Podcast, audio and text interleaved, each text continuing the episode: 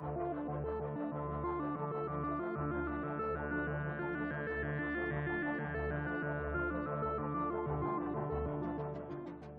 euh, bonjour tout le monde, merci d'être aussi nombreux et nombreuses euh, pour venir euh, nous écouter et essayer de répondre à cette question. Nos communautés nous sauveront-elles de la fin du monde? Alors je suis désolé, je vous le dis tout de suite, je ne pense pas qu'on aura une réponse définitive à cette question d'ici une heure. Voilà, ce sera un petit peu ambitieux, mais j'espère que en tout cas on, on, vous apportera quelques éléments de réponse et puis on vous donnera envie d'aller euh, lire euh, les livres de nos invités dans lesquels il y a aussi certains éléments de réponse, en tout cas, euh, en tout cas certains éléments de réflexion. En tout cas, moi j'en ai trouvé certains. Donc voilà. Donc effectivement, on va parler de récits collectifs aujourd'hui, de ce que ça soulève comme question aussi sur le plan narratif, parce que voilà, un récit collectif, c'est pas la même chose qu'un récit avec un héros vaillant qui parcourt en solitaire les terres dévastées de l'Apocalypse.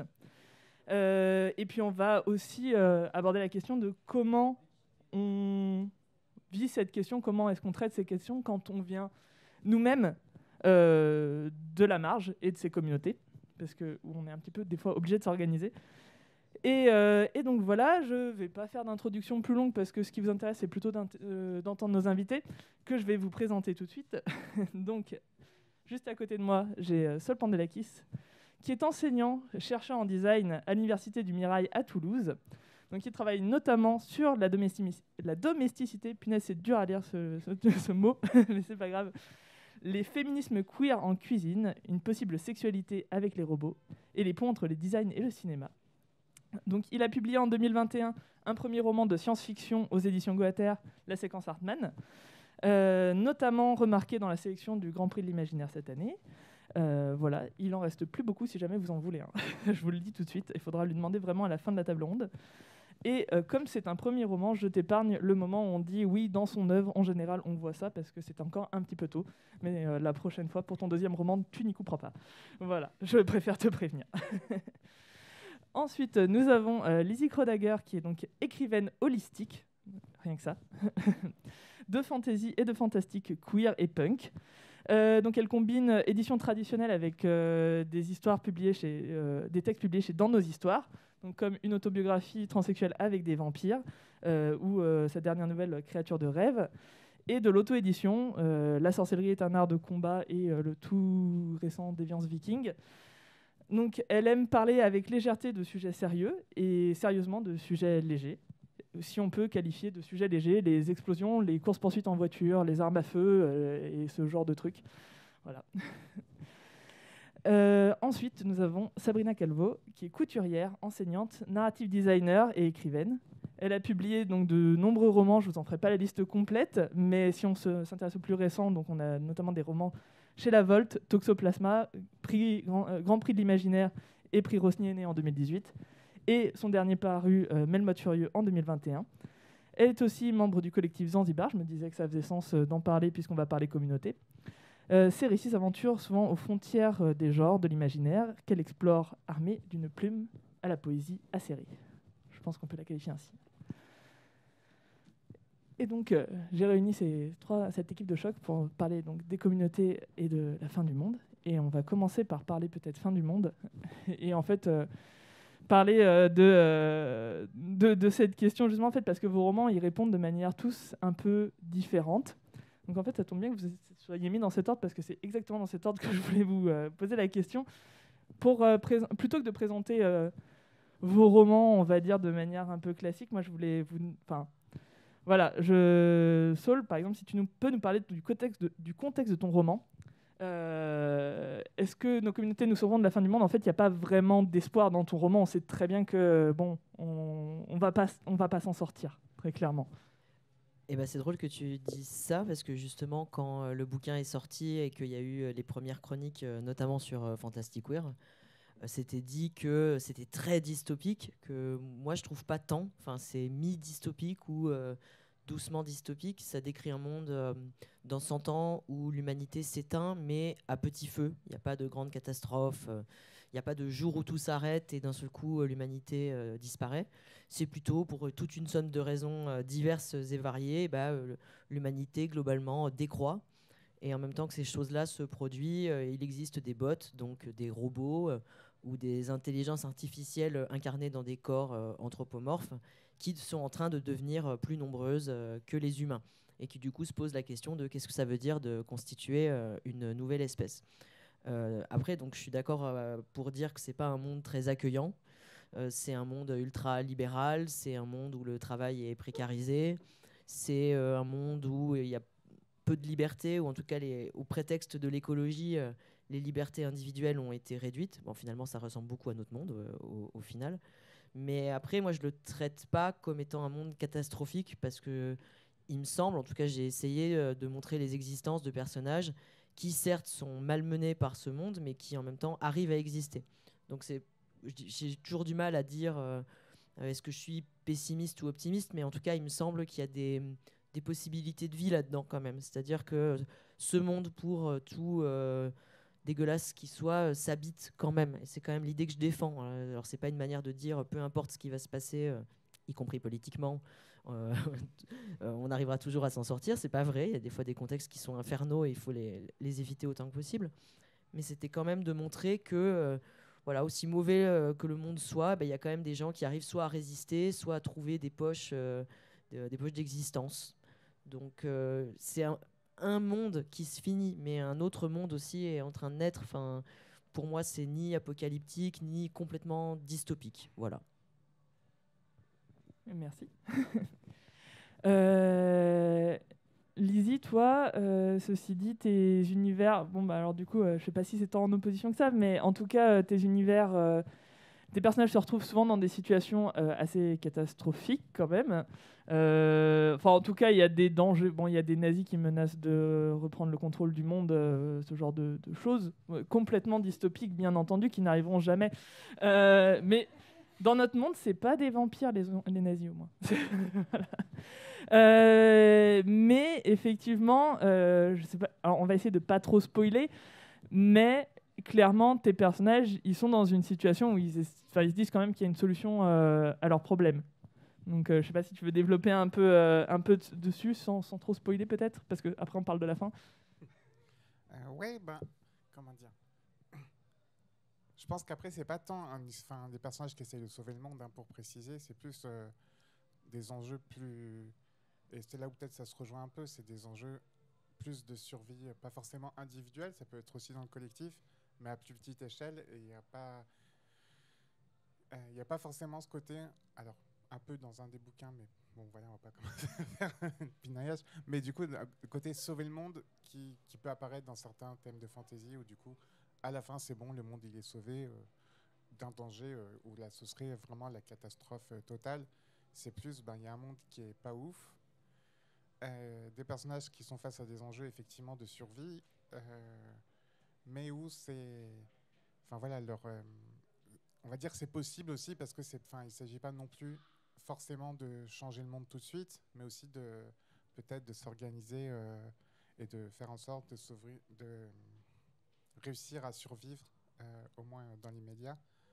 Euh, je sais que pendant la loi travail, il y avait un slogan, c'était euh, On est nombreux, on fait ce qu'on veut, qu'une copine avait un peu détourné dans les fins de manif où il n'y avait plus tant de monde. On n'est pas nombreux, on fait ce qu'on peut. Et du coup, voilà, c'est un peu ça parfois. Merci. et, et, et, pour toi, Sabrina, donc dans Toxoplasma et dans Melmoth, en tout cas, quand on ouvre les romans, euh, on a des communautés très très désabusées sur, euh, sur leur avenir, qui, ont pas, qui, ont, qui sont partagées entre l'espoir et, et, un côté un peu désabusé sur, euh, sur leur avenir immédiat. Et, et, moi, ce que je trouve intéressant, c'est tu gères cet équilibre entre fatalisme, on va dire, et espoir, souvent en refusant un peu de, trancher entre les deux. Est-ce que tu peux nous en parler de de comment est-ce que tu gères cet équilibre justement? Euh, bah, D'une certaine manière, je pense qu'on n'est que des êtres de contradiction. Quoi.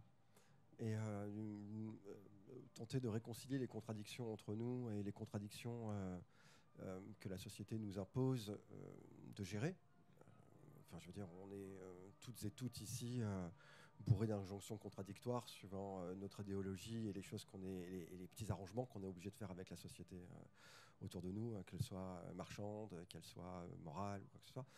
Et donc, je pense qu'il est impossible de toute manière d'envisager des choses de pur espoir ou de pur désespoir. Hein. C'est toujours des c'est toujours des espèces de mélanges un peu désagréables d'interdépendance entre euh, de l'emprisonnement et de la libération. Alors, euh, les mouvements spirituels nous ont toujours habitués à nous dire mais, c'est normal. Je veux dire, plus tu te contrains et plus donc tu te libères. Et, si tu ne connais pas la contrainte, d'où la liberté, machin. Donc, c'est ces grandes questions-là.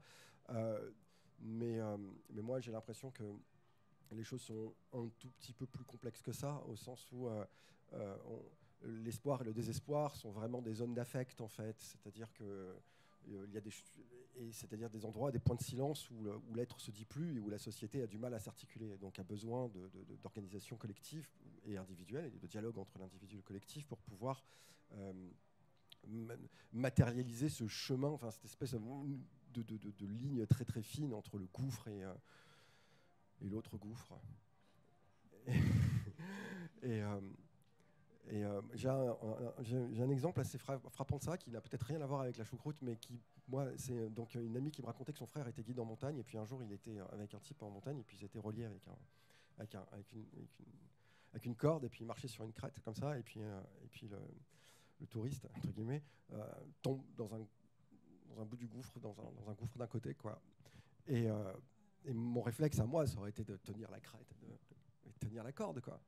Bah non, en fait, le guide, il sait très bien quoi faire, il jette de l'autre côté. Euh, il faut juste espérer que la corde soit suffisamment solide, en fait, sur la crête. Mais espérons que la corde soit suffisamment solide alors. Euh, bah, merci euh, pour vos réponses. Finalement, effectivement, si on est sur des ambiances vachement différentes, mais c'est vrai que, enfin, moi, une des choses que je me suis dit en, en lisant vos bouquins d'une manière générale, c'est, je sais pas si on va à la fin du monde, mais en tout cas, si on y va, on y sera peut-être en bonne compagnie. Euh, voilà, euh, à défaut d'autres choses. Euh, c'est peut-être la seule chose sur laquelle on a contrôle, donc voilà. et du coup, pour parler plus des communautés, alors ça va être une question plus générale pour vous trois. moi, je voulais savoir comment est-ce que vous aviez construit en fait ces communautés qui se trouvent dans vos romans, parce qu'en fait, il y a plein de formes de communautés différentes qui s'y retrouvent qui sont parfois choisies, parfois contraintes. On a des collègues, des amis, des camarades d'insurrection, etc. Euh, est-ce que c'est plus un travail d'écriture où vraiment consciemment vous êtes dit je vais construire de la communauté comme ça? Est-ce que c'est les personnages qui s'agrègent d'eux-mêmes dans, euh, dans, la trame narrative? Comment est-ce que vous avez euh, bossé la question justement de, de construire ces communautés? Comment ce qu'il veut. Bah, Moi je sais que j'ai vraiment tendance à faire avoir des idées de personnages qui effectivement vont plus avoir tendance à s'agréger et à se regrouper avec parfois des soucis euh, après quand on y réfléchit en tant que scénariste, en essayant de poser un peu des structures d'un récit, euh, à se dire ah oui mais quand même ce personnage-là il serait un peu redondant avec celui-là d'un point de vue euh, du roman parce que du coup voilà s'il y a un personnage qui joue le rôle de la hackeuse, ben du coup s'il y en a une deuxième, est-ce que ça va, enfin voilà, est-ce que ça a vraiment du sens, etc. bon, je l'ai fait quand même parce que voilà, hein, j'aimais bien mes persos. J'avais pas envie de les fusionner dans une sorte de perso tout ce genre de choses. Même si, voilà, parfois ça peut arriver aussi, mais oui, c'est plus les idées de personnages, de les imaginer aussi à la fois en dehors de ce contexte. Euh, euh, moi, je sais que quand je réfléchis à des personnages, j'ai un peu tendance à les imaginer dans des contextes euh, divers et, variés, qui n'ont pas forcément rapport avec ce qui sera dans les bouquins, hein, y compris parfois, je sais pas forcément, j'ai des idées de personnages, je sais pas forcément du tout dans quel univers je vais les utiliser. Euh, du coup, ben, voilà, j'ai une idée de personnage euh, avec des vampires ou je sais pas quoi, puis au final, je vais écrire dans un, roman de fantasy euh, plutôt médiéval où il n'y a pas de vampires, mais c'est pas grave, le personnage, sur le fond, ça restera. le cœur restera le même, quoi. Et du coup, voilà, après, c'est oui, effectivement une fois qu'on a un petit nombre, ben, de regrouper un peu ensemble et voir ce que ça donne.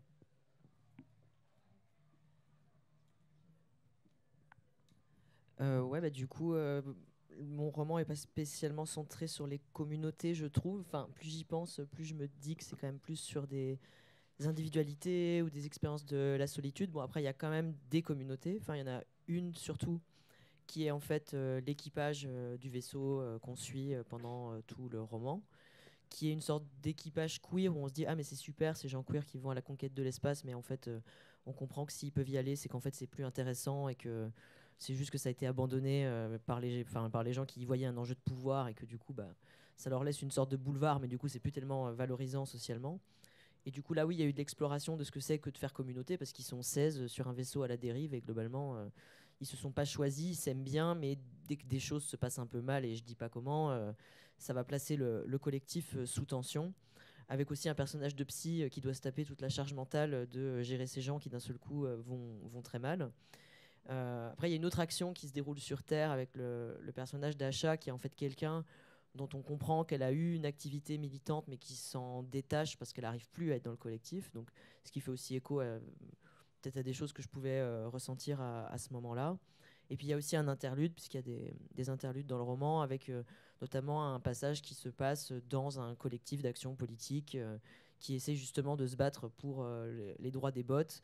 Et ce sont des réunions qui se passent très mal, avec des gens qui comprennent rien, qui posent toutes les mauvaises questions, qui n'emploient pas les bons mots c'était une manière aussi de rentrer dans la vie quotidienne euh, de, la militance. Bon, après, moi, je n'estime pas du tout avoir été immergé dans cette vie-là, mais ça traduisait des choses que j'avais vues dans les, dans les événements où je m'étais euh, où je m'étais rendu. Après, euh, moi, ce qui m'intéresse, c'est aussi de montrer des choses pas figées, c'est-à-dire des gens qui peuvent être dans des communautés, mais qui d'un seul coup s'y sentent mal. Des gens qui sont très amis, comme c'est le cas par exemple d'Acha et Zahir, mais qui vont se retrouver sous pression, parce qu'en fait ils ont une très bonne amitié, mais ils vivent dans un monde de merde, et parfois même quand on est très amis, le monde de merde euh, distant les, liens, euh, les liens amicaux. Donc c'était aussi ça que, que j'avais envie de, travailler. En tout cas, il n'y a pas, euh, enfin je crois pas, hein, après tu me diras, mais il n'y a pas de motif de la communauté va nous sauver. Voilà. Et ça c'est, enfin je, ne sais pas si il faut essentialiser l'idée que c'est le commun qui sauve.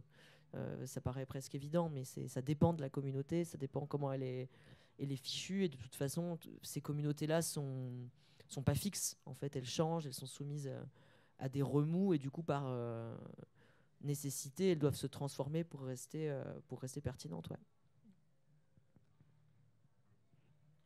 Euh, moi, je viens de l'individualisme à la base. Hein. donc, moi, la communauté, c'est quelque chose sur lequel j'ai pas mal craché pendant très longtemps même des communautés simples, hein, que ce soit euh, le couple ou que ce soit des choses comme ça. Et, euh, euh, je crois que ce que j'essaye de faire mm, un peu, c'est d'essayer de montrer une trajectoire personnelle aussi, de, de, travail sur soi pour comprendre que euh, bah, ce dialogue entre l'individu et le collectif en fait.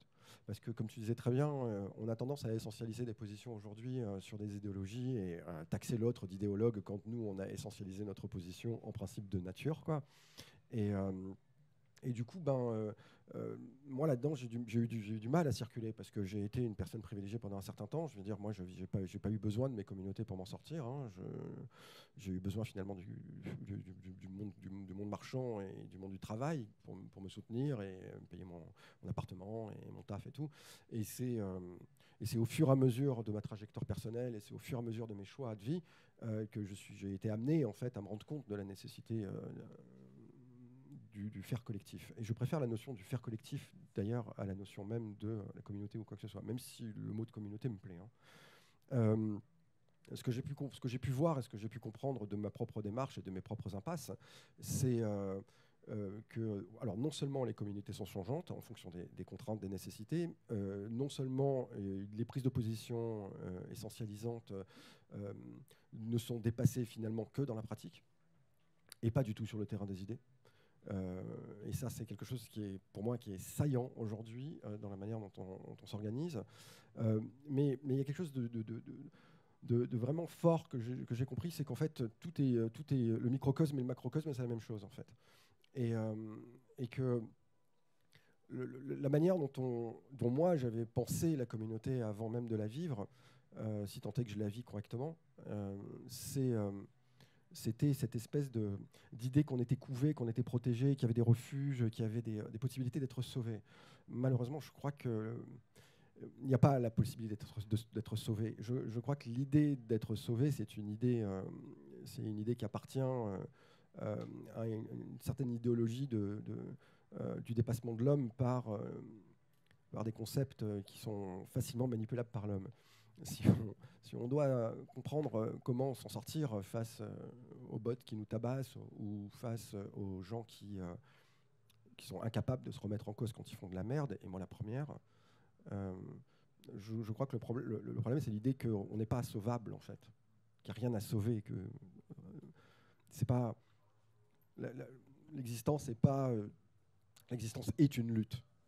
La lutte, elle est éternelle, elle est tout le temps là. Je veux dire, la difficulté qu'on a à se lever le matin, on se rend pas compte de la difficulté que c'est de vivre en fait, euh, de se lever le matin et de fonctionner en tant qu'être humain, de se laver, de se nourrir, de travailler, d'être aimé, euh, de discuter, d'être comprise, d'être accepté.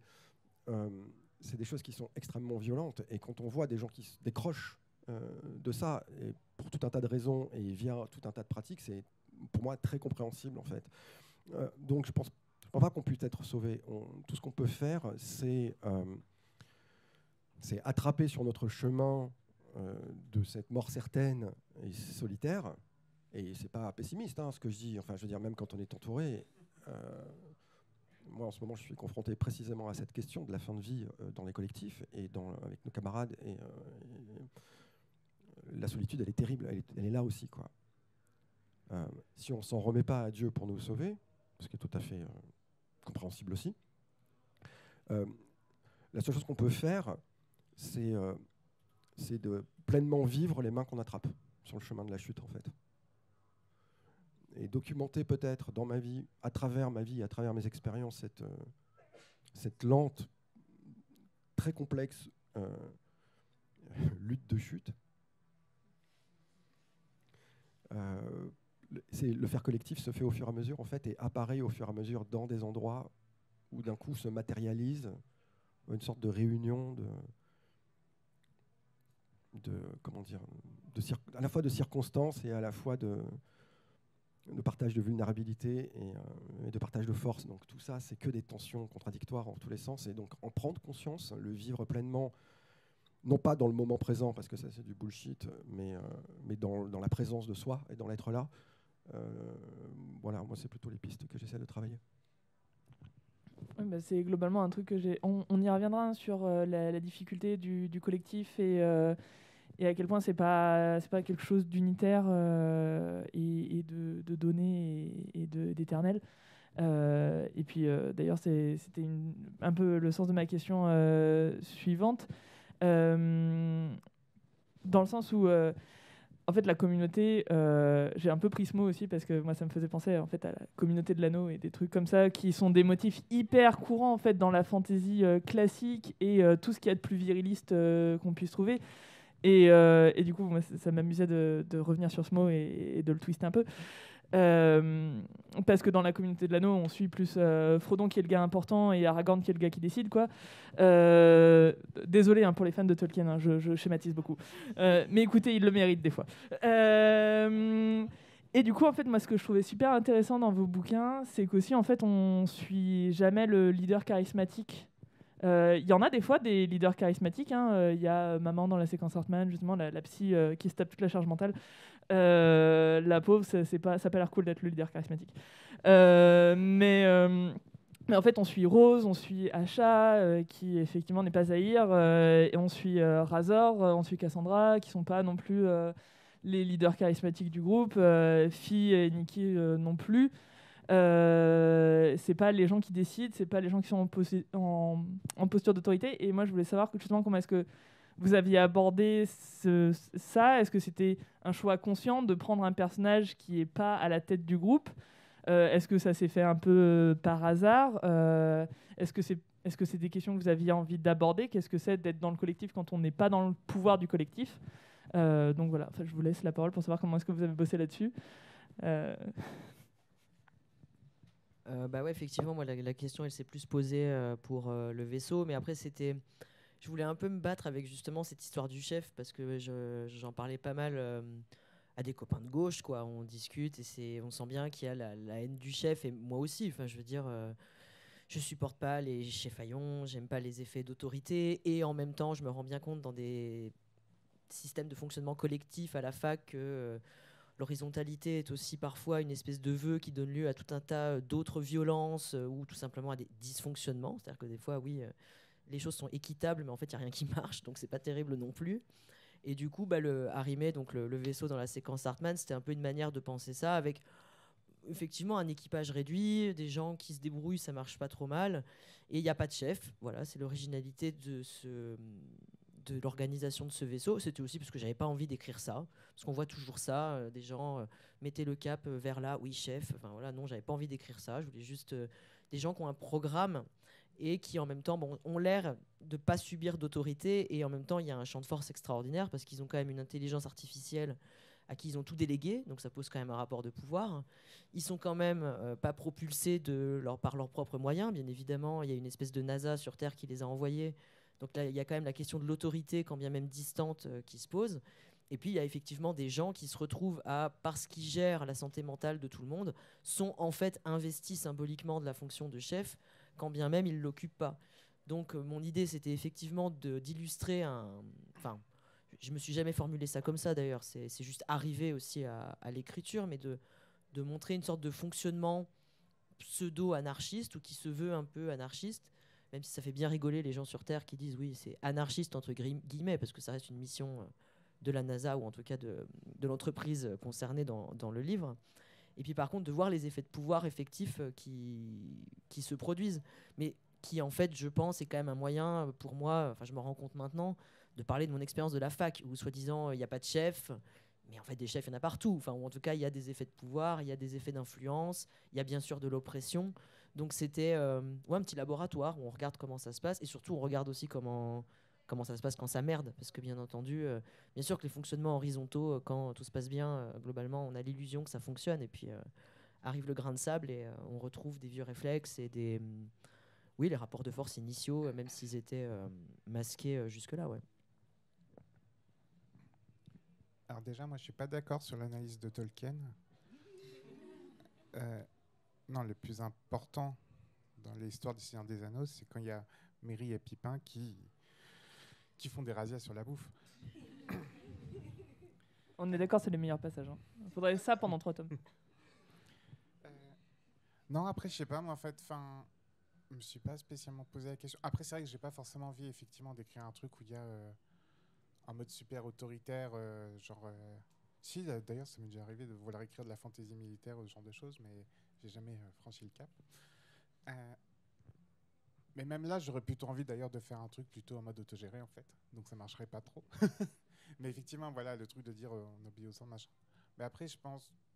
Oui, j'ai l'impression que c'est. On suit quand même les personnages qui décident de fait. Enfin, au moment où c'est décidé. Donc, je sais pas. Enfin, du coup, euh, après, voilà, ça dépend aussi des du style de narration, l'air de rien, parce qu'après, euh, suivant qu'on se fixe sur un personnage, où on se dit, ben, du coup, on peut passer, euh, changer de point de vue éventuellement quand ça nous arrange.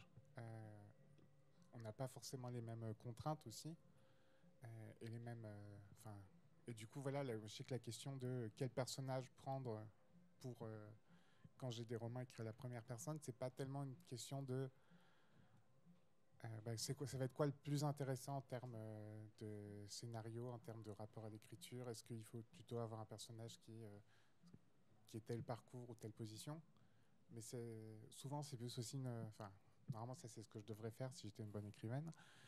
Mais euh, ce serait c'est plutôt. euh, est-ce que le personnage le sent et du coup, je vais avoir euh, le le flow de, on va dire, d'écrire en prétendant être elle, quoi, parce que c'est ça au final. Mais c'est parce que t'es une écrivaine punk, c'est pour ça. Alors concernant Tolkien, je pense qu'on pourrait parler de Gandalf aussi, parce que euh, c'est quand même lui qui prend un certain nombre de décisions, euh, même avant Aragorn. hein. et puis aussi, quand la communauté est dissoute, euh, ben, les, hobbits, ils prennent leur autonomie et puis ils font un peu ce qu'ils veulent aussi. hein. Donc bon, bah ouais, quand même, c'est Tolkien quand même, il y a des trucs. hein. Alors, concernant l'horizontalité, le machin et tout, moi j'ai été, euh, j'ai été très influencé dans la manière dont moi je vois aujourd'hui euh, les débouchés potentiels d'une société qui se dirait anarchiste euh, euh, par un retour d'une certaine manière au, entre guillemets au primitif, ce qu'on appelait le primitif, mais qui n'a rien de primitif. En- et et j'invite tout le monde à lire Pierre Clastre, évidemment. La société contre l'État ou l'archéologie de la violence. Qui, sont, ont été pour moi des bouquins fondateurs en fait, de, mon rapport à, tout ça. Clastre envisageait, enfin, analysé à travers son observation anthropologique de certaines sociétés tribales d'Amérique du Sud, la notion de chefferie euh, c'est-à-dire de poste de digne de représentant de la tribu qui n'avait aucun pouvoir et qui était là finalement pour servir les autres et qui était là pour servir d'interface en fait euh, avec les autres tribus pour euh, finalement comment dire faire la médiation de guerre. Parce que la guerre était centrale aussi dans cette activité quoi. Et la guerre n'était pas du tout la finalité de, l'échange comme dans nos sociétés à nous. C'était l'échange et la guerre étaient des choses très différentes. Et donc, du coup, moi, j'ai plutôt cette intelligence-là sur ce que moi, je lis euh, de mon travail a posteriori, parce que quand je l'écris, je, moi, je suis le nez dans le jus, j'ai pas de... Mais a posteriori, c'est plutôt d'essayer de comprendre ça, c'est-à-dire d'essayer de comprendre comment, finalement, euh, l'anarchisme n'est pas un manque d'organisation, c'est une surorganisation. Et c'est une surorganisation qui se, qui, se, qui, se, qui se forme et qui se reforme et qui se, et qui se dissout quand elle a besoin de se dissoudre et qui, et qui accepte aussi son facteur chaos. Et moi, je me suis toujours mise du côté facteur chaos. Peut-être que c'est parce que c'est une inclinaison personnelle à être chaotique dans ma vie, euh, c'est-à-dire dans cette espèce de, entre, entre, entre une contradiction et une autre, on va dire, et d'essayer de continuer à fonctionner quand même, ce qui n'est pas simple, surtout pour se laver le matin. Mais, euh, mais le truc, c'est que moi, du, coup, euh, quand j'écris, je me, je place toujours dans cette position-là, c'est-à-dire dans la position de ce qui se passe est toujours le résultat non pas de chefs ou non pas de décisions prises, mais d'un certain, nombre d'actions de, individuelles, voire collectives, qui à un moment donné se pollinisent, se répondent, il y a des échos, des choses comme ça. Et parfois, elles sont saisies à leur intersection par des personnes qui se posent soit en distributeurs de pouvoir, c'est-à-dire en distributeur d'informations, c'est-à-dire que j'ai cette information sur cette action-là, j'ai cette information sur cette action-là, et je la fais circuler pour que tout le monde soit au courant et qu'on puisse donc on puisse coordonner finalement des contradictions. Euh, ou alors des gens qui vont horder le pouvoir, c'est-à-dire des gens qui vont le capturer pour eux-mêmes parce qu'il y a euh, une force de représentation ou une force de possession. La propriété a beaucoup servi à ça en Grèce antique, quand on avait euh, des gens à l'Ecclésia euh, des vieilles personnes qui disaient euh, mais vous êtes jeune, vous n'avez pas besoin d'aller voter, euh, l'argent qu'on vous donne, moi je vais le prendre pour moi et puis après je vous le rends et aller profiter de la vie, des choses comme ça. Donc on a des captations. mais moi ces captations là, pour moi c'est des, des, échos, de la. Pour moi c'est ça la corruption en fait, c'est la captation du pouvoir, donc le pouvoir lui-même. Et donc moi je me pose pas du tout ces questions. Pour moi en fait tous les agents au sens euh, d'entités hein, qui sont capables d'agir dans le monde euh, sont moteurs et motrices du monde. Et moteurs et motrices de la réalité. Parce que la réalité n'est pas un bloc euh, fixe. Le, réel est un bloc fixe autonome, mais la réalité ne l'est pas. La réalité est une construction de tout un tas de simulations symboliques qui, mises bout à bout, à un moment donné, font une espèce de gros pack. Mais en fait, non, c'est un espèce d'organisme qui bouge comme ça, avec plein de parties comme ça et en fait, ce qui est important de se poser comme question, c'est les intersections. Mais, souvent, ces intersections, elles nous échappent. Parce qu'on ne les voit pas, parce qu'on ne voit pas euh, l'interdépendance des choses, on ne voit pas la relation entre les choses, on ne nous a pas habitués à voir la relation entre les choses. Donc du coup, on se concentre sur les choses elles-mêmes. Et d'où un certain nombre de tropes en littérature où bah, les choses deviennent l'objet d'intérêt. Bah, moi, je m'intéresse à ce qui est moi, je m'intéresse vraiment à ce qui est entre et comment est-ce que les, et donc, du coup, dans l'antre, c'est que du chaos, quoi. C'est que de la fluidité. voilà. Mais, le, mais, la réalité avance, en fait, tout un tas d'actions qu'on fait au quotidien, en fait, euh, pour nous-mêmes et pour les autres, les gens proches de nous, en fait, à partir du moment où on transforme les zones autour de nous, les zones autour des autres personnes qui sont transformées, et ça va bouger comme ça. Dans les communautés de soins, on voit beaucoup ça, notamment. Et euh, donc, moi, c'est plutôt par là que je prends les choses. Oui, non, mais ça, a du sens en tout cas. Enfin, je, je vois le, lien avec, euh, tes bouquins. Euh, donc euh, voilà, lisez Melmode Furieux si vous voulez voir le chaos en action. je, pense que c'est un bon résumé du livre en fait, le chaos en action. et du coup, bah, en fait, vous en avez vachement parlé spontanément de la solitude en fait, parce que bah, en fait bah, il n'y a pas d'ombre sans lumière, il n'y a pas de groupe sans, personne seule, et euh, il n'y a pas de, communauté, il n'y a pas de faire groupe sans le risque en fait que ce groupe se dissolve et qu'on se retrouve seul. Et c'est des choses qui arrivent à vos personnages globalement, euh, des moments de se retrouver seul. Effectivement, tu disais Achat est pas forcément dans une communauté. En fait, on, voit l'ombre de sa communauté en fait qui, se projette sur tout le roman, je trouve. Donc, euh, mais effectivement, c'est quelqu'un qui se retrouve assez seul. C'est pareil, euh, tes, tes persos, Lizzie, des fois, se retrouvent euh, un peu à faire cavalier seul. Euh, soit pas tellement parce qu'ils sont lâchés par leur communauté, plutôt parce qu'ils veulent pas les embarquer des fois dans, leur, dans leurs problèmes. ils disent vas-y, on va jouer les héros, je vais aller me sacrifier tout seul. en général, bon, ils sont un peu rattrapés par la réalité. Mais et, c'est pareil, enfin dans, tes romans, Sabrina, effectivement, dans ce chaos, des fois, il y a tombe un peu dans les interstices de solitude, on va dire, qui, a, euh, qui, qui existent, euh, y compris dans, dans les communautés, surtout assez informelles, qui existent dans tes, dans tes romans. Euh, du coup, bah, voilà, en fait, bah, ce que vous voulez, je voulais savoir le thème de la solitude, si vous vouliez développer un peu justement dessus. vous étiez bien parti tout à l'heure, donc je vais vous laisser continuer sur cette lancée.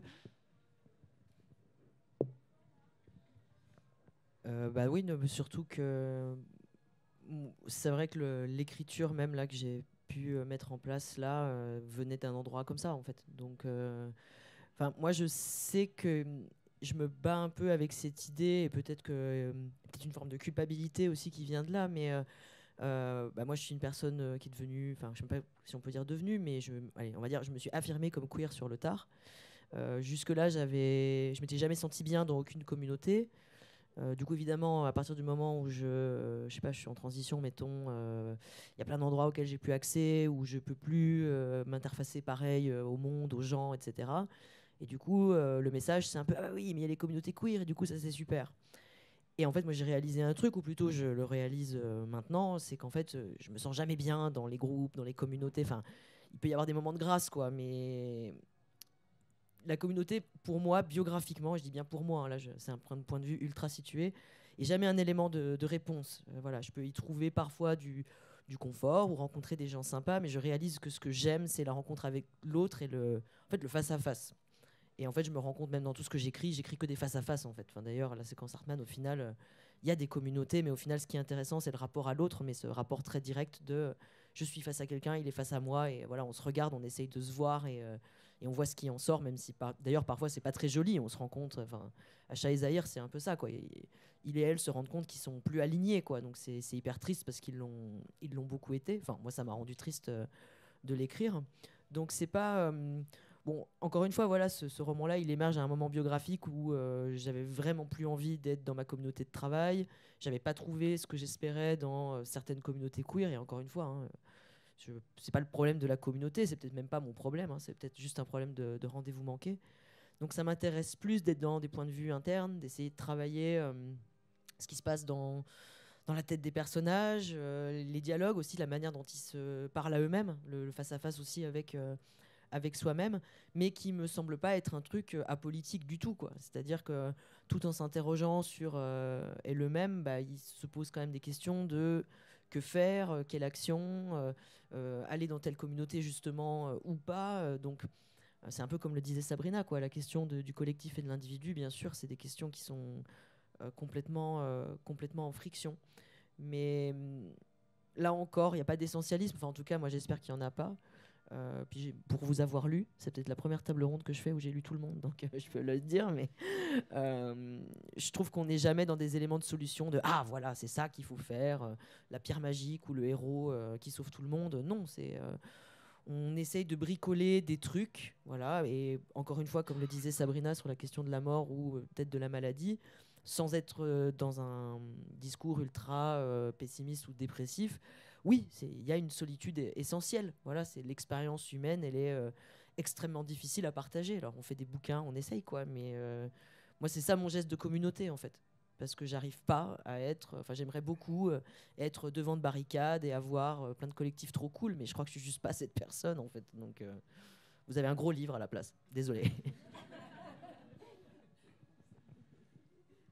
ouais, bah, je pense qu'il y a ça aussi. Et puis, de, je sais alors, je pense qu'il peut y avoir un peu des deux côtés dans, dans ce que j'écris, c'est-à-dire à la fois effectivement, je suis pas forcément non plus une personne très déjà très sociable, qui a forcément des facilités à aller vers les autres, etc. Et du coup, ben, peut-être j'ai tendance à vouloir idéaliser ça pour avoir moins dans mes bouquins des endroits où genre euh, ah bah là il y a un groupe, euh, tout se passe bien.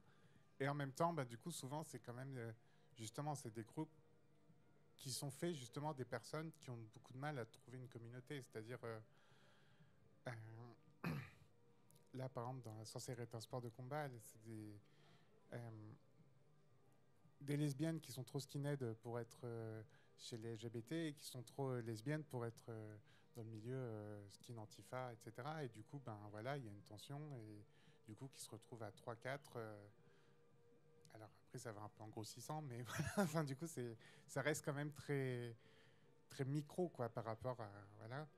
Euh, et puis pareil, hein, dans une autobiographie transsexualité vampire, où c'est euh, ben, le côté euh, lesbienne et euh, surnaturel, où du coup, ben, ça, qui sont pas à la fois très à l'aise dans les milieux LGBT, qui sont pas forcément à la fois non plus très à l'aise dans les milieux euh, vampiriques ou loups-garous, et du coup qui se retrouvent, euh, les bikers, non, n'en parlons pas, mais voilà, qui se retrouvent aussi, hein, enfin, du coup c'est un peu la réunion des, je sais pas comment dire, des, vous savez, dans les, les trucs sur les lycées, là, les- les- toutes les séries Les américaines. Misfits. Voilà, c'est ça, c'est un peu ça. Euh, et y compris, ben, du tout, là-dedans, d'avoir le truc de dire, ben, en fait, oui, effectivement, j'ai j'ai peur de faire chier, j'ai peur du rejet, j'ai peur de... euh, y compris, ben, parfois, je peux être rejeté, je peux m'embrouiller avec les gens. Enfin, voilà, il y a du coup ces tensions, effectivement, qui sont toujours là.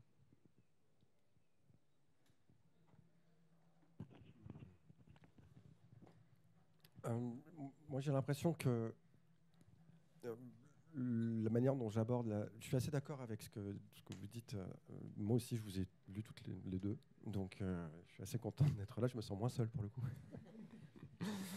Et je me faisais aussi la réflexion que d'où vient cette musique? Non, mais C'est- la ça- brocante euh, dehors. mais- Ouais, mais on se sent moins seul aussi, quoi. Enfin, quelque part, euh, quelque part, j'étais avec mes, ma pensée là et tout, et mes espèces de trucs un peu dark et tout, puis j'étais là, je en fait, finalement, c'est cool la musique. Et euh, je me rends compte que j'utilise beaucoup la musique dans ma vie pour me tenir compagnie, en fait. Bien plus que la télé ou quoi que ce soit que je ne regarde pas, ou même les séries que je ne regarde pas, enfin, je m'en fous. Mais la musique, c'est vraiment omniprésent dans ma vie. Et, euh, et je crois qu'en fait, pour moi, la solitude abjecte, en fait, c'est la solitude métaphysique. Et, euh, et euh, on la partage toutes et tous, hein, je pense, dans les ténèbres de, ce qui nous attend. Je veux dire, même le plus pire des faves, quand ils sont dans la nuit, enfin, je veux dire, il- quand il est face à son au grand vide de tout, quoi. Je pense qu'il flippe un peu aussi, quoi, sa race. Et donc, du coup, euh, cool. Mais et ça, on partage ça. Et euh, parce que lui aussi, peut-être, qui dort euh, en fœtus ou qui dort comme un chien, et puis qui, qui est là, qui queen pendant son sommeil, et c'est très beau.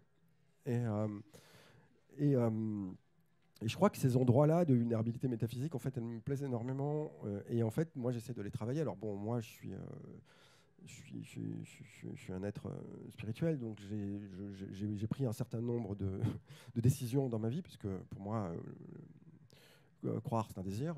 C'est pas, pas ni une obligation, ni une contrainte, ni une soumission à quoi que ce soit. C'est vraiment un, désir, et c'est un désir à la fois individuel de, sublime, donc de, de se livrer à ce qui nous dépasse, mais c'est aussi un désir de, de se relier, se relier à ce qu'on ne voit pas et se relier aux autres. Euh, et, euh, et du coup, bon, moi, ça m'a beaucoup aidé de, travailler sur cette question de la solitude mélancolique de l'être social et de l'être euh, dans nos corps. Et en, tranchant tout de suite dans le vif de, la, de, la, de, de la solitude métaphysique. C'est-à-dire de dire, OK, bah, de toute façon, moi, j'ai aucun moyen de réponse. Je veux dire, encore dans le monde en quoi je crois, je, je sais rien, quoi. Espèce de. Là. Là. Enfin, je sais pas. Et, euh, et du coup, ça, ça me permet en fait d'avoir une assise, de me dire, de toute façon, je ne sais pas si c'est vrai ou pas, je m'en fous en fait. L'important, c'est que je sais que je, puisse, je peux m'appuyer en fait dans ma solitude sociale et humaine sur, ce, sur cette flamme-là en fait. Et, cette flamme-là n'est pas forcément bien ou mal, elle n'a pas forcément de, de, vérité de m'apporter que du bonheur ou d'exaucer mes voeux ou, euh, ou de me sauver ou quoi que ce soit. Elle, elle, est juste là pour donner du sens en fait. Et ce sens, on se le donne à nous. quoi. C'est L'espoir, c'est pas se dire que les choses vont bien se passer, c'est les choses que, que les choses vont avoir du sens à un moment donné, même quand on, on douille. Quoi. Et euh, ce que tu as dit sur, euh, sur les queers, ça m'a beaucoup touché aussi. Parce que moi, moi pareil, hein, je me suis jamais senti faire partie d'une communauté avant ma transition aussi. Et c'est quand même assez intéressant que nous parlions de cette communauté avec trois personnes queer bien déterres autour de cette table quand même. Et je tenais à saluer. non, mais globalement, on est quatre. Hein. oui, non, je parlais juste des intervenantes. Je sais très bien que nous sommes quatre. Excuse-moi. Suis vraiment une grosse patate.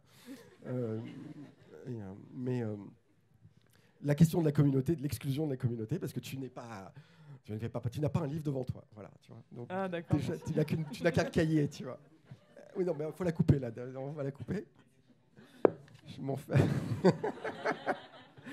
je coule dans la boue toute seule. mais ça m'a beaucoup touché ce que tu disais parce que finalement la nécessité de construire un autre en face de toi, euh, moi, il est arrivé à ce moment-là. Et c'est quand j'ai rencontré l'autre en face de moi pour la première fois dans mon devenir potentiel que j'ai accepté l'idée de faire partie en fait d'une communauté aussi.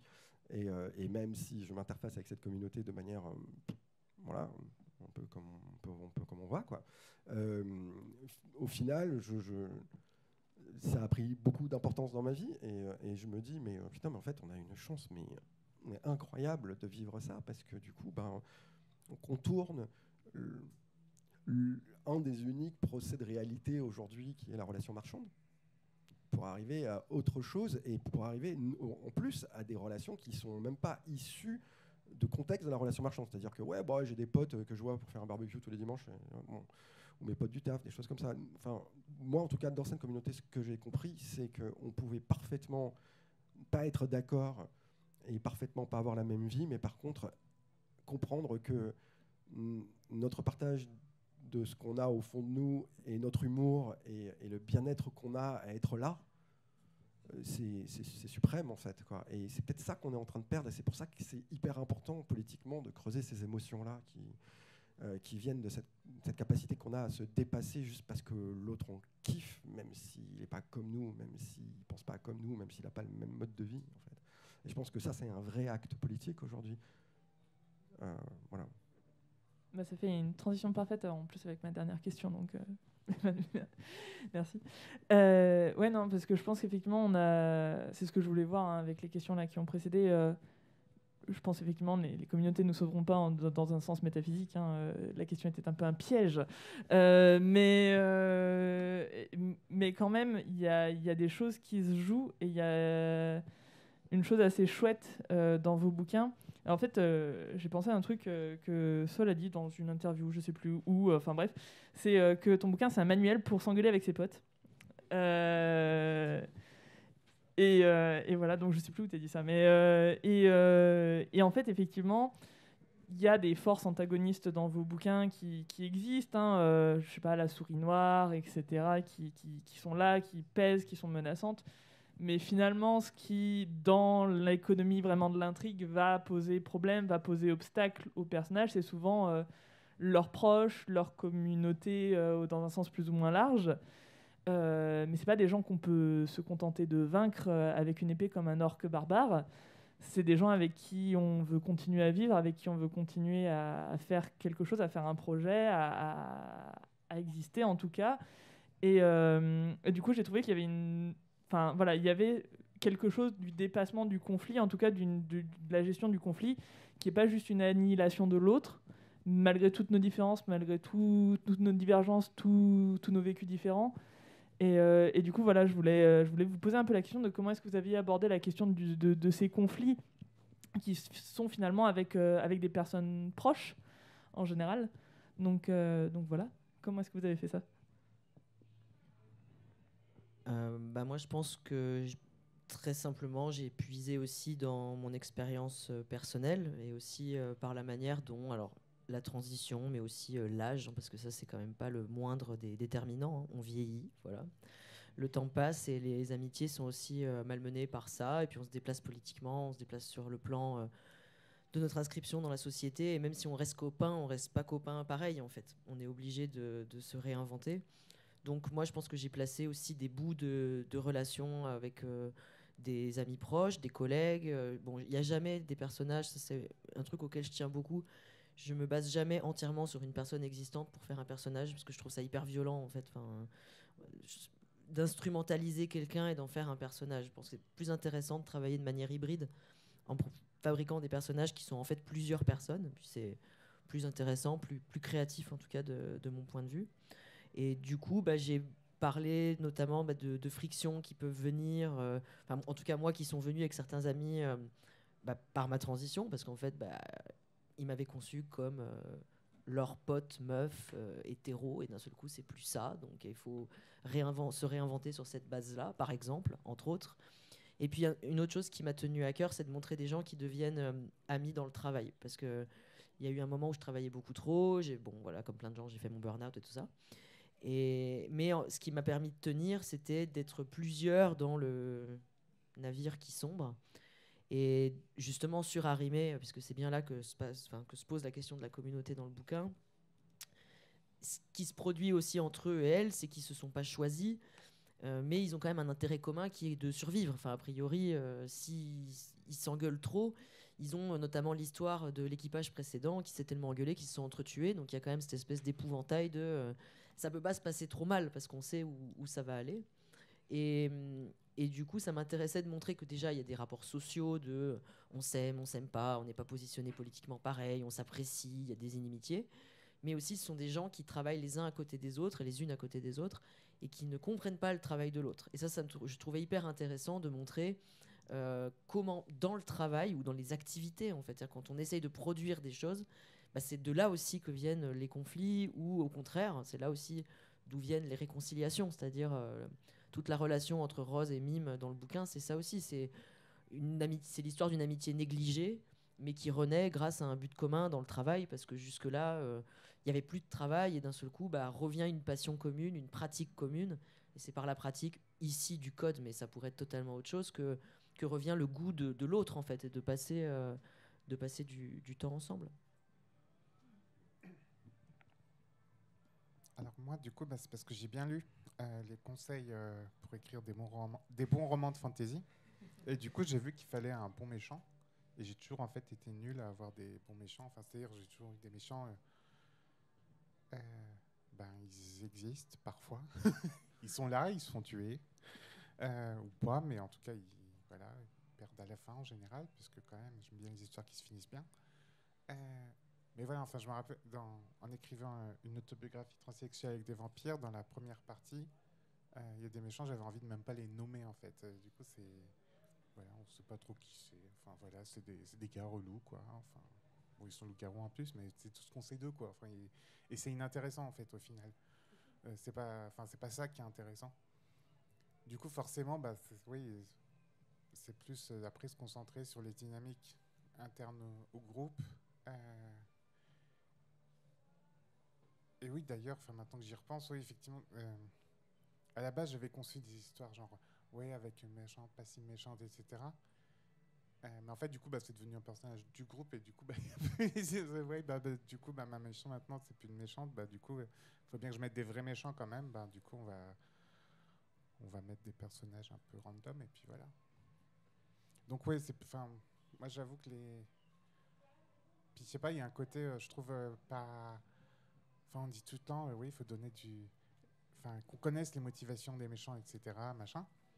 Mais alors franchement, enfin des antagonistes, faudrait dire quand même, ça fait un peu plus sérieux.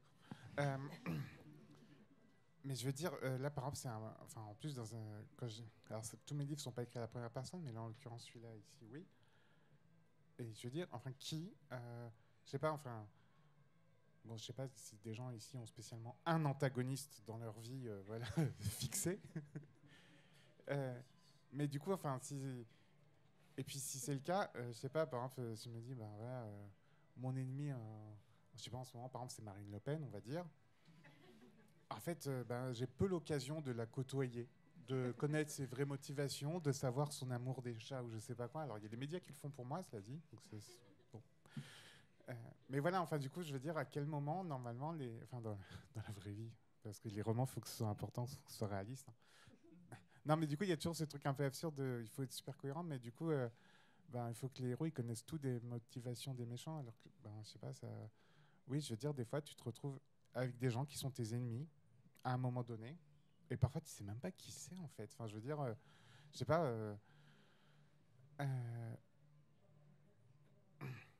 je sais pas, par exemple, euh, pendant les manifs, le travail, je reviens là-dessus, ou après, ou avant, enfin bref, je me suis pris des coups par les flics ou des de grenades, machin. Mais alors je peux dire, oui, effectivement, il y a un truc d'antagonisme à un moment donné. Mais je veux dire, les gars, je sais même pas qui c'est, j'ai même pas vu leur visage. Parce qu'ils... Tu vois, qu'est-ce que tu veux dire là-dessus? Qu'est-ce que je veux dire sur eux? Je peux imaginer des trucs, mais enfin bon, ça va pas.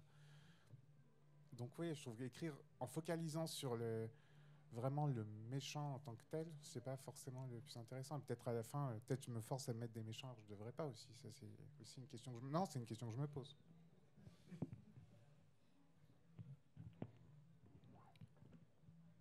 Moi, j'ai l'impression que euh, le, terme de méchant n'est pas bon. Enfin, comme tu dis, l'antagonisme quoi soit. Moi, c'est pour moi, c'est des concepts en fait. C'est euh, dans le bouquin, la souris noire, c'est juste un avatar de ce qu'on appelle la métrique. La métrique, c'est la mise en mesure de l'humain, la valeur humaine. Donc moi, je pense que c'est, de mon point de vue, hein, j'en fais pas du tout. hein, c'est plutôt des euh, l'être méchant, c'est plutôt des espèces de forces qui nous dépassent et qui sont abstrait- complètement abstraites. hein. Euh, on parle de Melmoth qui est un peu plus, mais Toxoplasma, c'est que de l'abstraction. On ne sait pas qui est le méchant. Toxoplasma, il n'y en a pas d'ailleurs. Enfin, on ne sait pas trop vraiment. Quoi.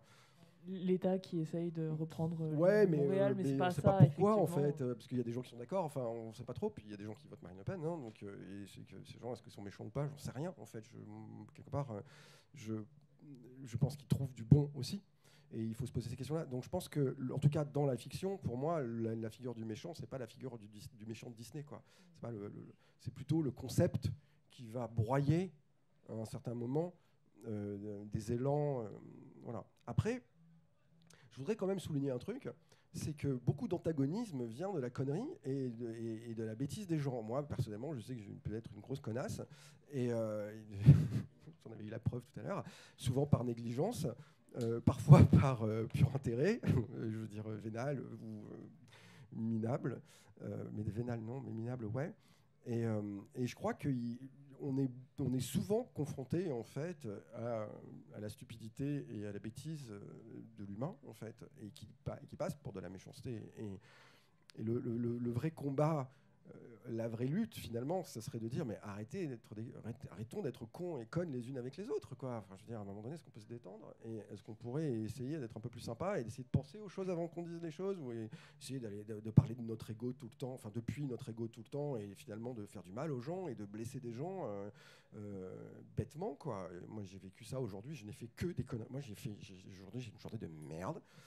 Et, euh, j'ai été une grosse connasse toute la journée avec dans toutes mes interactions quasiment quoi. Et, euh, je suis là et je me dis putain Sabrina putain mais c'est pas possible. T'es quelqu'un de gentil tu vois et tout. Eh ben non. Eh ben non, eh ben non. Et de la merde, j'en ai fait plein dans ma vie. Et des moments où j'ai essayé d'être super sympa et où j'ai cru que j'allais pouvoir être quelqu'un de bien et tout. Et en fait, je me suis rendu compte que je faisais énormément de mal à l'autre. Et, euh, et- et je pense que c'est aussi une éducation à, notre propre, à nos propres biais, quelque part, de, non pas de méchanceté, parce que la méchanceté pure, ça existe. À un moment donné, j'avais fait une espèce de théorie qui s'appelait la théorie de la fatigue mentale, où j'essayais de comprendre la différence entre un con, un connard, un salaud, un bâtard. un- et, non, mais c'est vrai, il y, a une vraie, il y a une vraie, hiérarchie. de- et, alors, donc, du coup, on peut être. voilà. Et. euh, donc moi j'ai plutôt envie de parler de bêtises en fait. C'est-à-dire moi je pense que la méchanceté, mais bien sûr qu'elle peut venir d'un instrument, instrument de concept d'État, de fascisme, de, grands principes, de- de race, de machin, de ce que vous voulez. Bien sûr, c'est terrifiant, c'est ça, mais c'est des concepts.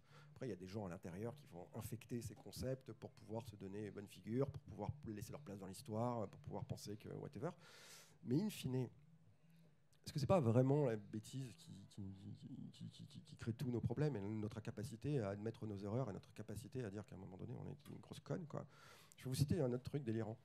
Euh, un jour j'étais à Berlin et euh, je me suis intéressé au bunker de Hitler où il s'était euh, suicidé quoi. Et donc j'arrive là-bas et euh, il y a une résidence et une espèce de plaque et, la plaque nous montre l'endroit exact où les Russes ont coulé du béton. il y a l'emplacement exact de la tranchée où Hitler s'est brûlé, on a brûlé Hitler, il y a un toboggan rouge. Non mais je vous jure, c'est pas une blague. hein. Et je me suis dit, oh putain, ils sont forts quand même. Quoi. Je veux dire, le toboggan rouge pour rappeler la mort, le, le- le symbole de toute cette souffrance, mais c'est terrible, c'est génial et tout. Et j'en ai fait vraiment truc. Et puis je suis allé voir une copine berlinoise, je lui en ai parlé, je lui ai dit. Elle m'a dit, ouais, enfin, bon, je ne pas non plus la stupidité profonde des gens qui ont construit ce, toboggan-là, parce qu'ils n'avaient aucune idée de ce qui se passait. Quoi. Et, euh, et ça m'a beaucoup questionné moi-même sur le, banalité du mal, ou en tout cas l'image que je me fais de la banalité du mal sous la forme d'un toboggan rouge. Je peux juste. J'ai un ami qui avait. Alors, du coup, depuis, on s'est brouillé, donc en, fait, voilà, ça rentre dans la thématique. Euh, mais qui avait cette euh, paraphrase, en fait, de la, cit- de la loi de Clark, si je ne dis pas de bêtises, qui était euh, à un niveau suffisamment élevé, l'incompétence est indissociable de la malveillance. Le syndrome de Peter, c'est euh, tout être s'élèvera jusqu'à son niveau d'incompétence. Ah, Donc du coup, wouhou on est bien là. Est-ce que quelqu'un veut dire un truc euh, genre optimiste pour euh, finir ou, euh, euh, est-ce qu'on qu'on a le temps de prendre une question du public? Je sais on m'avait dit qu'on avait le droit de finir en retard dans le fait, donc j'en profite un peu. Si personne ne s'y oppose, je vais demander si eh, on, peut faire une question ou pas? Merci. Est-ce que quelqu'un a une question éventuellement à poser? Je vois pas de main. Si ah bah vas-y. Ah bah bravo.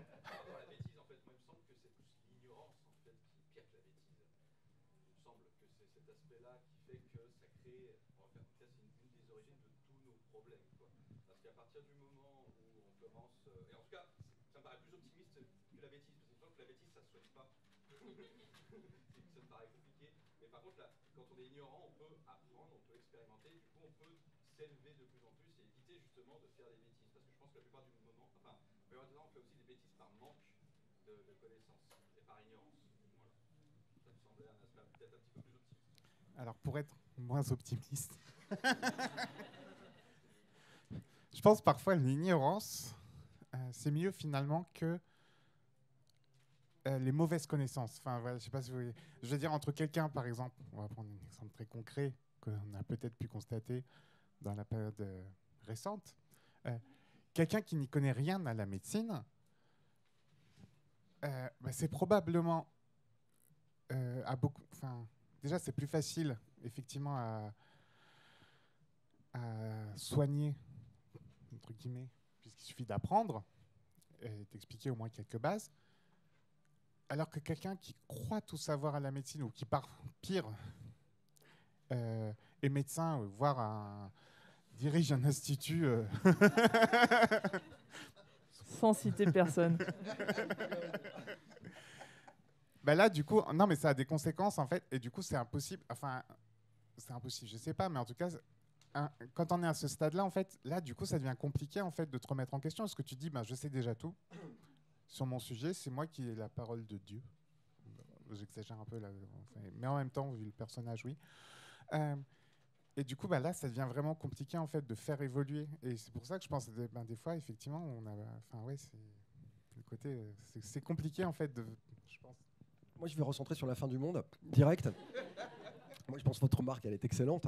Euh, après, définition de l'ignorance, définition de la bêtise, je sais pas trop, parce que je pense que beaucoup de gens aujourd'hui qui essayent de faire du mal à nos communautés sont des gens qui sont pas du tout ignorants euh, du mal qu'ils nous font et, euh, de certaines choses. Je pense que c'est même des gens qui sont très lettrés et qui sont très versés dans un certain nombre de domaines, que ce soit juridique, que ce soit machin, etc., ce qui n'empêche pas de nous foutre des coups de tonfa. Quoi.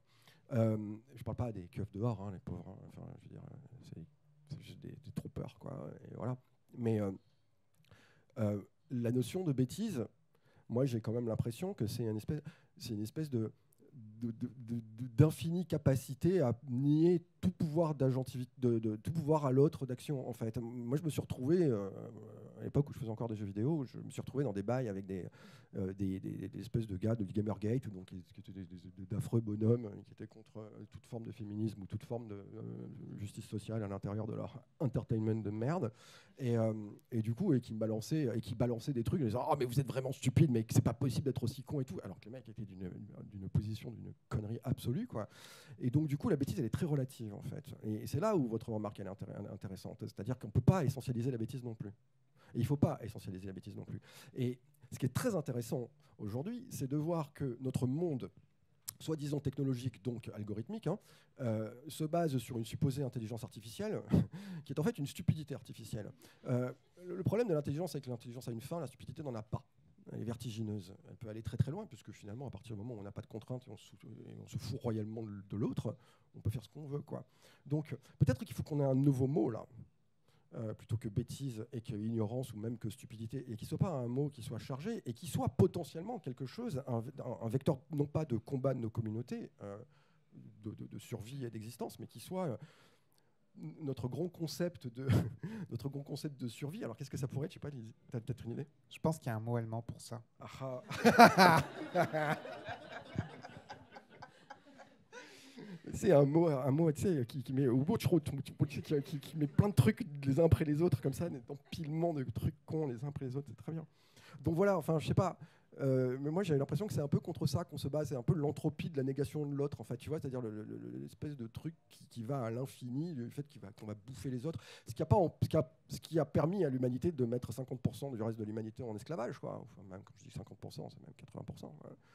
Et, je pense que c'est ce mécanisme-là de supériorité. Mais est-ce que c'est pas, est-ce qu'on parle pas de fierté en fait, mal placé, quoi? Est-ce qu'on parle, parle d'ego mal placé quelque part, c'est-à-dire quelqu'un qui est-ce que c'est pas ça le problème en fait? Je sais pas. Je, balance ça dans, les terres et puis on verra bien ce qu'on en fait. Ouais, non, je voulais juste rebondir. euh, je suis assez d'accord avec vous et euh, je suis super méfiant en fait vis-à-vis du concept d'ignorance pour le coup.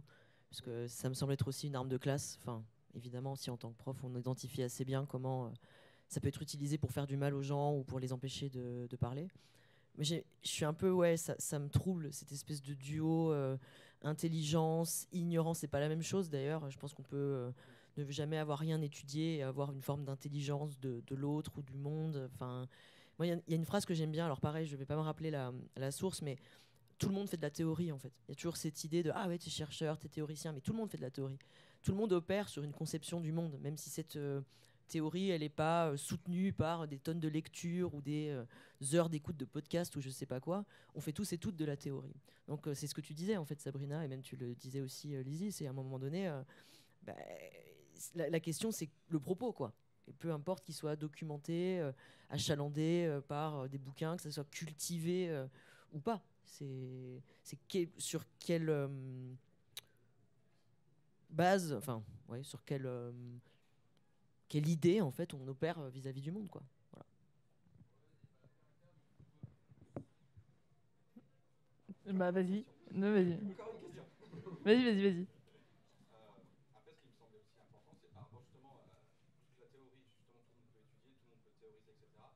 Après, ce qui me semble être important, c'est qu'au bout d'un moment, est-ce que ça rentre en pratique Est-ce que dans la réalité, ça marche le, le côté vraiment factuel de la chose, quoi. Parce qu'on peut passer un milliard d'années à, à réfléchir aux meilleures idées possibles et justement comment on se positionne par rapport à ça, mais au bout d'un moment, c'est dans la réalité, comment ça se passe Est-ce que ça fonctionne ou pas Bah ouais. Bah ouais, grave à fond. Mais euh, moi, j'ai vu, moi, je, enfin, c'est une, très bonne question aussi. Hein. Euh, tout on entend beaucoup parler, euh, genre ouais, de la merde, machin, ça. Ouais, enfin bon, euh, on va essayer Marine Le Pen. Bah ouais, enfin, on pourrait déjà essayer la solidarité et la répartition équitable de la dignité humaine. Ça serait déjà peut-être pas mal d'essayer ça, non? Oh ouais, non, attends, ça marchera jamais. Bah, ferme ta gueule en fait, quoi, tu vois. Et, euh, non, mais sérieux. Mais, mais, on, le- mais on essaye tous les jours, je veux dire, euh, dans les cantines solidaires, euh, dans les communautés, dans les groupuscules, dans les squats, euh, partout, on fait ça dans les collectifs, ça existe, ça marche. Euh, la, la lutte, la lutte, c'est aussi ça. Il y a quelqu'un qui veut parler Il va falloir s'arrêter. Ouais. Ouais, voilà. la, la lutte, c'est ça. Ça existe, ça marche. C'est juste qu'à un moment donné, ça ne peut pas marcher à un niveau mainstream et à un niveau doctrinaire. Ça ne peut marcher que dans euh, le- le- le- la, capacité de l'individu à. J'essaie de faire un espèce de, de- de bundle de tout, hein. de, la capacité de, l'individu à comprendre l'autre, à avoir l'intelligence de l'autre, à pouvoir s'insérer dans des démarches collectives de pratiques de terrain et, euh, de, l'interfaçage avec d'autres pratiques de terrain, d'autres collectifs et d'autres individus et d'autres intelligences de l'autre, et, euh, et de faire confiance à ça, même si à aucun moment on peut avoir un snapshot complet de la réalité de nos luttes. En fait, c'est pas possible en fait, parce que le moment où on aura ça, on aura le dogme, on aura la métrique, et là on sera dead. C'est pour ça que je parlais justement euh, Ouais. d'ignorance, mais là, coup, acquisition de connaissances, expérimentation dans le réel, et à partir de là, c'est pour ça qu'il me semble que l'ignorance est vraiment un défaut. quoi. Et, Bah, euh, et- je vais devoir vous dire de- d'aller finir cette discussion autour d'une bière, en fait.